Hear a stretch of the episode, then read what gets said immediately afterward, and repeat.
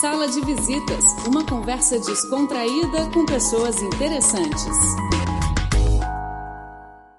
Bem-vindo ao Sala de Visitas e no programa de hoje vamos exibir a segunda parte da entrevista com o Marco Benites, que é baixista da banda de Beijing Scare the Children.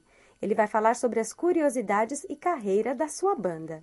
Então vamos agora falar da sua atual banda. Hum. Queria que você apresentasse aqui a sua atual banda, Scare the Children, é, que é muito interessante. Vocês vestem né, a fantasia, tudo. Eu queria que você contasse a história da sua banda, o porquê da fantasia, é, como vocês fazem as composições.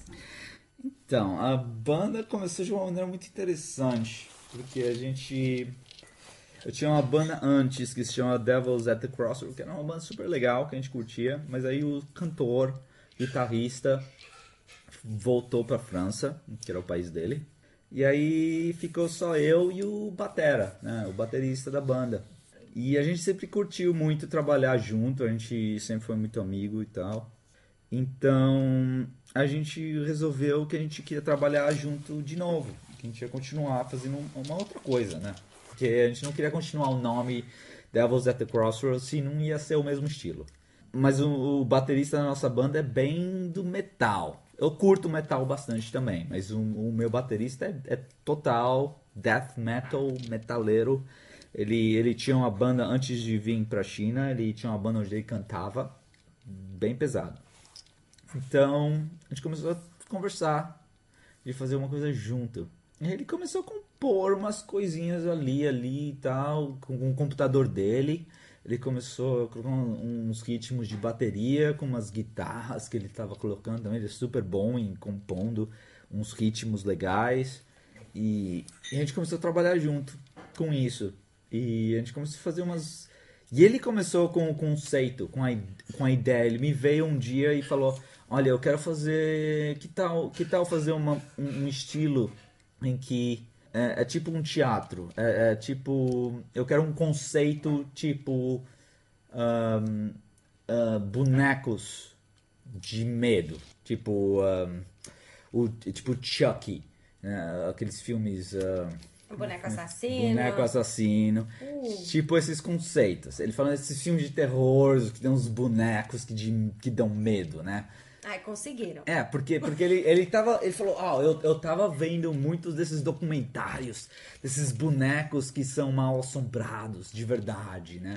E, e, e super dá medo bastante, né? Aliás, esse brinquedo assassino, esse filme é baseado num boneco que realmente existiu, existe, né? E, e a gente viu muito. Aliás, o, o meu o, o, o, meu um, costume. Seu personagem? Meu personagem é baseado no boneco original que deu origem ao, ao, ao brinquedo assassino, né? que, é o, que é o Robert the Doll, que é um, que é um boneco que é vestido como um marinheiro que supos, supostamente mata as pessoas que fazem coisas que não deveriam fazer na frente dele. E... Então, pelo menos ele faz justiça. Ele faz justiça. Se ah, pessoas se suspeitam que ele faz. Né? Se você for bonzinho andar na linha, ele é, não vai fazer nada. É, é. Mas então, se você tira foto, você tem que pedir permissão primeiro. Ah, durante o show? Não, não, não, porque ele, ele tem um museu. Ah. Ele tá num museu, esse boneco, porque ele é um museu de terror. E ele hum. tá no museu. E eles falam que se você tira foto com ele sem pedir antes, hum. a, a, foto não sai direito. Entendi. Você tem que pedir permissão primeiro. E você pediu autorização para ele para poder eu vestir, nunca fui lá. Para vestir a fantasia dele. Ah, não. Hum, hum, Mas eu tô representando ele de uma maneira que eu acho que ele curtiria. Que ele aprova. Eu, eu espero que sim. Mas voltando, voltando. então, uh, ele, ele falou, contou essas histórias. Eu quero fazer uma banda que, que tenha essa ideia, né? Que, que as letras das músicas sejam relacionadas com terror e com, com bonecos assassinos que dá medo. É um, um, conceito legal. E aí e eu, eu falei pra ele, eu falei, beleza, mas se a gente for fazer isso, a gente tem que vestir. Tem que se vestir como os bonecos. Porque eu não quero ser um, um, um metaleiro no palco cantando a respeito de bonecos. Eu vou ser o boneco. Isso, é, isso faz sentido pra mim. Então, então vamos, vamos se vestir que nem os bonecos e dar medo. Então vamos fazer um negócio, um teatro, né? Um- total. Então a gente tá cantando as histórias desses bonecos que estão causando todo esse horror. E aí a história começou a se, se desenvolver. Tá aí. E é, a gente começou a compor as músicas de acordo com isso. E aos poucos a gente começou a pensar num conceito pro primeiro álbum. Ahn, então vamos fazer o primeiro álbum a respeito de um boneco. Um boneco que tá matando todo mundo. E a gente começou a desenvolver esse conceito. E o, o conceito começou a ficar super produzido. Tipo, agora a gente começou com o que é uma história de uma pessoa, um menino, nos anos 1930, foi apresentado como uma- um boneco que, que é amaldiçoado. E aí é como esse boneco passa através dos anos em mãos diferentes. E, e cada pessoa que recebe esse boneco, alguma coisa horrível acontece. E cada música é uma coisa. É, É uma é passagem. uma coisa que acontece. E começa com um menino e termina a história termina com esse menino sendo já um, um homem crescido e velho no final e, e como ele lida com, né, com esse boneco voltando para ele. Então mas passa por muitas mãos e, e todas as mãos através dos anos que passa a gente tenta interpretar a música da maneira apropriada. A gente tem um, um pianista que é um pianista profissional que normalmente toca música clássica e jazz que está tocando com a gente e ele ele tenta interpretar a música de acordo com o período então aí, ah, você sente a passagem do tempo com cada música até chegar no final e é uma história ahn, desse, desse boneco passando por, por várias mãos e, e todas as coisas terríveis que acontecem cada vez que ela tá na mão de uma pessoa diferente. E como que foi a recepção? Vocês montaram a banda tal aqui na China. Como que foi a recepção do, do público chinês? Como que eles encararam toda essa performance? Quando eu falei pro, pro meu baterista, falei, olha, eu acho que seria muito legal a gente colocar máscaras e fantasias. É, o, o baterista da banda falou, não, mas é isso mesmo que a gente tem que fazer, está certo, porque o público chinês, ele, eles querem ver um, um- um espetáculo.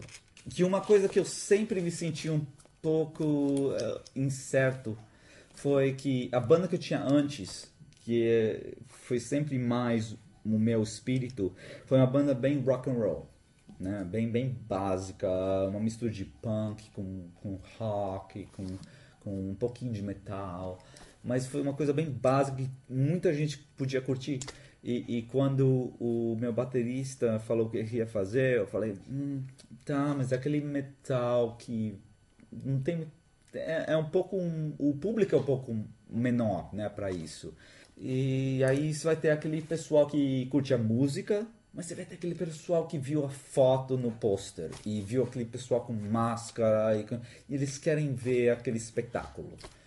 Então foi super bem recebido foi, foi- deu certo assim porque tem muita gente que vem porque eles eles viram as fotos e eles querem ver isso, eles querem ver essas máscaras, eles querem ver a fantasia e, e eles curtem isso. Então, foi, nesse sentido, foi super bem esse vídeo. A gente falou anteriormente de, de composição.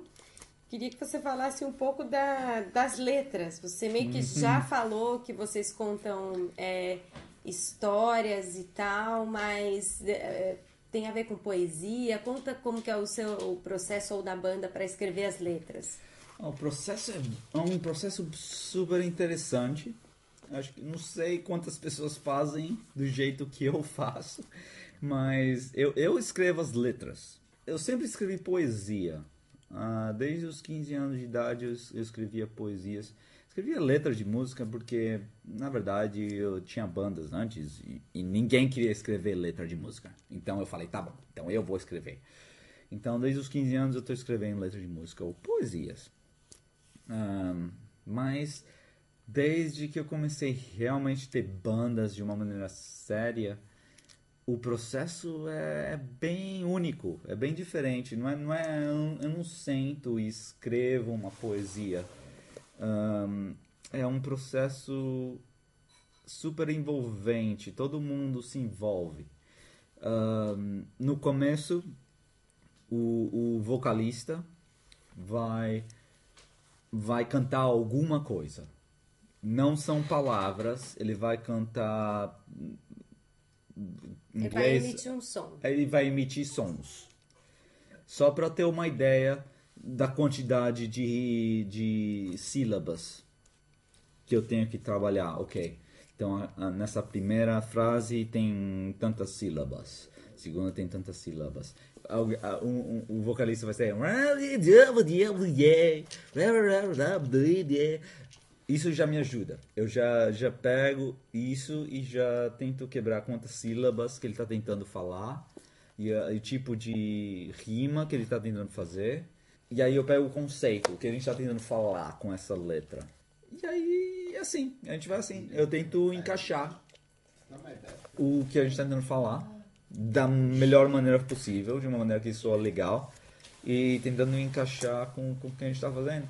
Não dá pra eu entender o que o cantor está sentindo naquela hora que ele está cantando.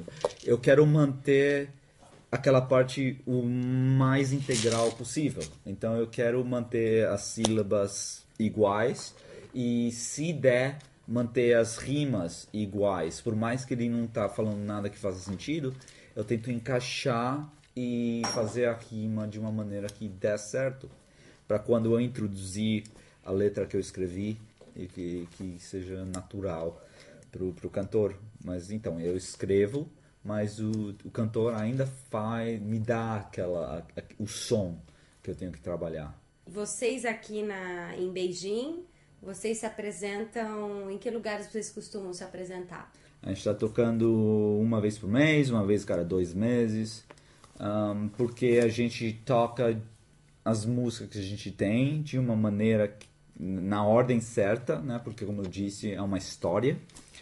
Então a gente tenta não tocar tanto. Qualquer lugar a gente toca, desde que seja um lugar que a gente curta. Né? E que... quais lugares vocês gostam de tocar aqui em Beijing? Temple Bar é um lugar que a gente sempre, sempre curtiu. Ah, sempre foi, a, sempre foi a nossa nosso lar, né? Até antes dessa banda, um dos primeiros shows que a gente tocou foi no Temple Bar. Então, sempre que a gente rolou um aniversário, alguma aniversário do Temple Bar, ou aniversário da gente, quando, é, a gente tocou em outros lugares, o Gung Shan a gente tocou, a gente tocou no, no Mao Live muitas vezes. School Bar a gente tocou algumas vezes.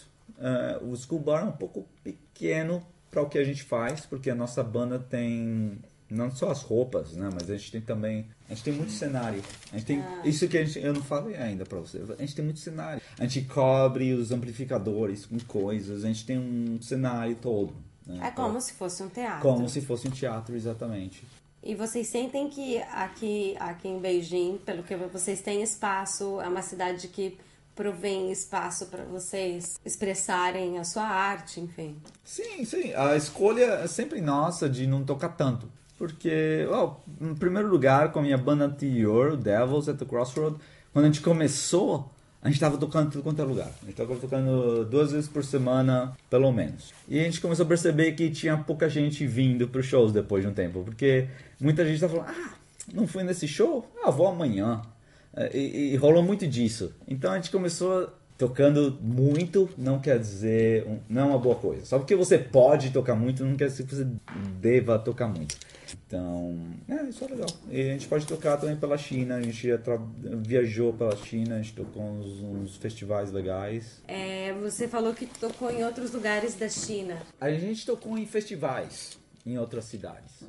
Então, um dos melhores shows que, que eu já fiz foi, foi o, o MIDI Festival que a gente fez com essa banda em Shenzhen, que foi super legal foi, foi maravilhoso, foi muita gente. Quando a gente chegou em Shenzhen, uh, tinha gente esperando a gente.